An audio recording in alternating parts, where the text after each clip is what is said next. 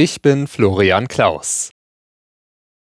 Seit der Machtergreifung der Taliban im August 2021 wurden Freiheiten der Frauen in Afghanistan stark eingeschränkt.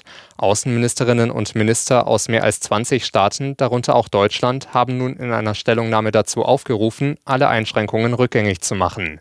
Frauen und Mädchen dürfen in Afghanistan unter anderem keine höheren Schulen und seit Ende vergangenen Jahres keine Universitäten mehr besuchen.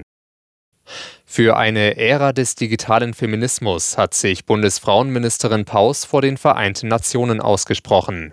Der Vormarsch künstlicher Intelligenz führe durch voreingenommene Algorithmen zu systematischer Diskriminierung von Frauen, Mädchen und Randgruppen, sagte Paus. Vor ihrer Rede in der UN-Vollversammlung hatte Paus gesagt, dass sie Tech-Unternehmen auf EU-Ebene in die Pflicht nehmen wolle. Bei der Aufklärung der Explosionen an den Gaspipelines Nord Stream 1 und 2 sind deutsche Ermittler einen Schritt vorangekommen. Möglicherweise haben sie das Schiff aufgespürt, mit dem die Täter den Sprengstoff transportierten. Die Bundesanwaltschaft teilte mit, die Auswertung der sichergestellten Spuren und Gegenstände dauere an. Unter anderem NATO-Generalsekretär Stoltenberg warnte bis zum Abschluss der Ermittlungen vor Schuldzuweisungen. Seit Jahren streitet der deutsche Staat mit den Nachfahren des letzten deutschen Kaisers, den Hohenzollern.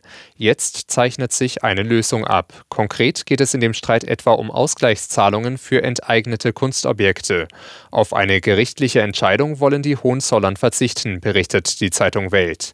Im Zentrum des Streits stand die Frage, ob Teile der Hohenzollern den Nationalsozialismus unterstützt haben.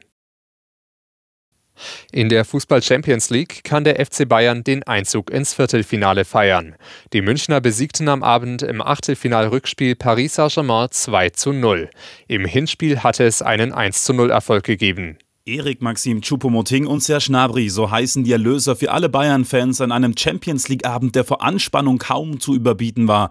In der 61. Minute schob Choupo-Moting zum 1 zu 0 und Gnabry kurz vor dem Ende dann zum 2 zu 0 ein. Davor hatte PSG aber eigentlich die besseren Möglichkeiten. Einem Patzer von Torhüter Sommer konnte die Licht noch in der ersten Hälfte von der eigenen Torlinie kratzen.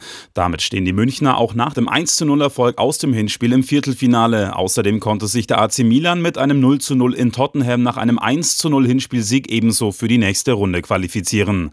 Simon Sterzer, Sportredaktion.